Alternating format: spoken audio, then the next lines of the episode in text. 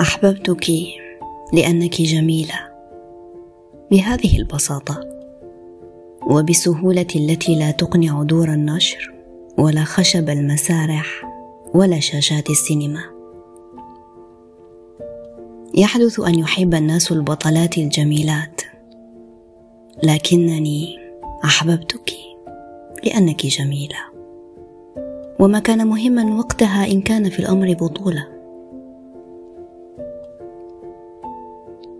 أحببتك لأنني لم أستطع أن أبعد عيني عنك أن أمنع نفسي من تشرب جمالك من تأملك وأنت تقفين على الرصيف. يحدث أيضا أن يأخذنا الجمال تماما فلا نعرف كيف نتصرف بلباقة أمام امرأة ترفع يدها لسيارة الأجرة. كان قلبي يرتجف. كأنني أختبر البرد أول مرة. الرجفة التي تجيء دون أن تعي معها كيف ولماذا لا تفقد قدرتها على استحواذك تماما. هل هذا هو الحب؟ ألا تغيب الدهشة بالتكرار؟ ليس مهما تعريف ما يحدث. ليكن. هو جمالك وجميع المصادفات تقودني إليه. لم أكن محملا بتوقعات أخرى وكان أن جربت الحب لأسباب كثيرة. رجل في الحرب يبحث عن هدنة طويلة.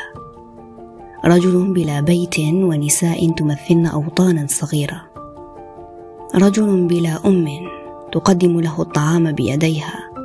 تخيط قميصه وتغسل مخاوفه بالامتنان.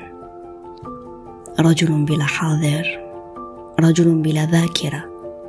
وألف سبب آخر تحاشيت معها السبب الذي يدفعني للوقوف ثانية على الرصيف المقابل. أحببتك. لأنك وأنت تقولين ما تقولين تبدين جميلة. لأنك وأنت تفعلين ما تفعليه. تظلين جميله لأنك وأنت تفكرين بأن الحب أكبر من أن يختصره مهبول مثلي بجمالك. تكونين جميله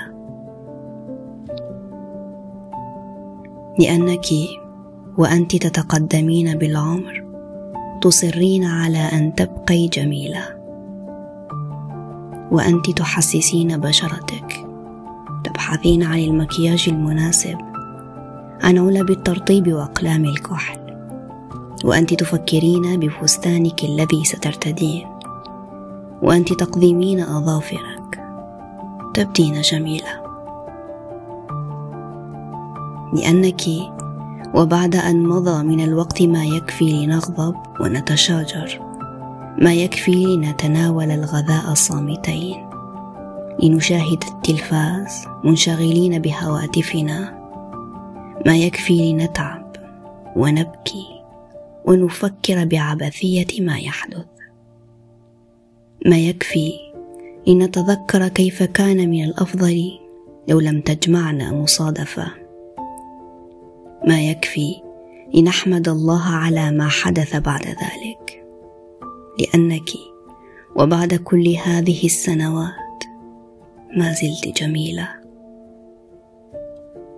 أحببتك لأنك جميلة وكل الأسباب التي تدفع الرجل للوقوع في حب امرأة ليست مهمة. صدقيني. أحببتك لأنك غدا جميلة.